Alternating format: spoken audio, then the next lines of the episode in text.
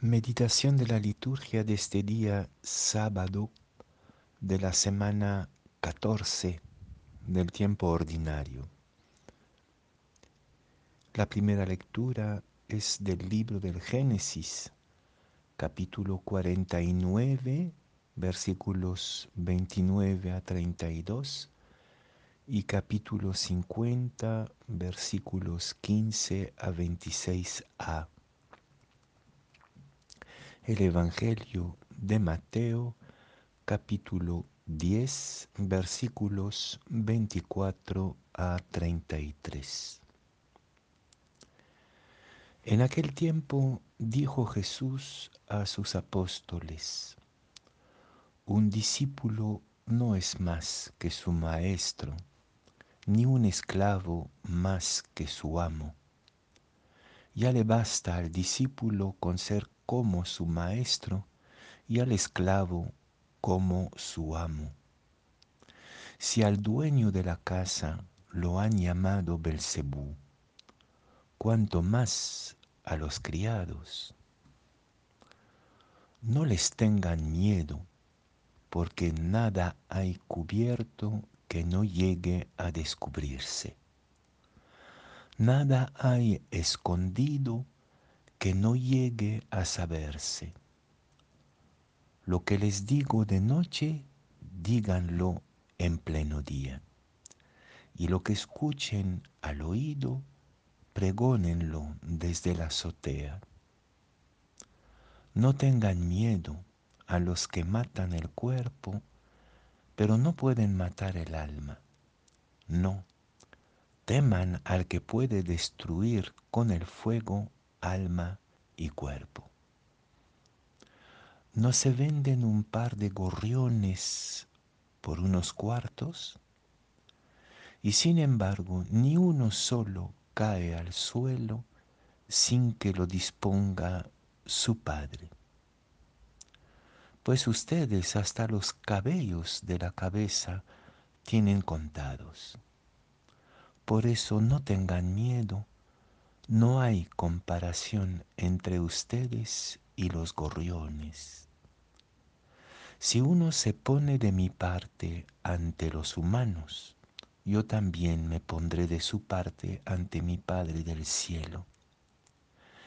Y si uno me niega ante los humanos, yo también lo negaré ante mi Padre del cielo.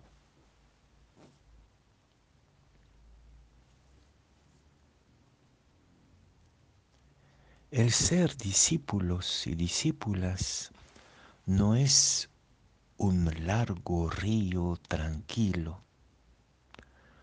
Todo lo contrario, la fe es un combate permanente, un combate consigo mismo primero, con estas fuerzas de violencia estas contradicciones interiores de nuestro egoísmo que pelean con nuestro deseo de ser como Jesús, un signo de la novedad de Dios. Pero también un combate permanente con las fuerzas del mal que nos rodean en la sociedad si realmente somos discípulos y discípulas de Jesús, vamos a entrar en conflicto con un mundo que va en sentido opuesto al Evangelio y a la propuesta del reino de Dios. Y sin embargo, en este combate permanente de la fe, Jesús nos invita a no tener miedo.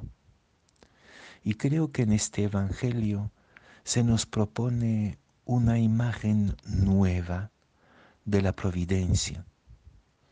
Muchas veces cuando pensamos en la providencia, la imaginamos como una especie de cobijo, de protección, donde los pequeños niños de Dios podrían esconderse para escapar a la intemperie. Pero no, Todo lo contrario, la intemperie es la fe y la providencia es la valentía, la convicción profunda que estamos luchando por el reino y acompañados, acompañadas por Jesús. Estamos en el mismo barco que Él. La providencia no nos dispensa del combate, no nos protege, nos va acompañando en la valentía creyente.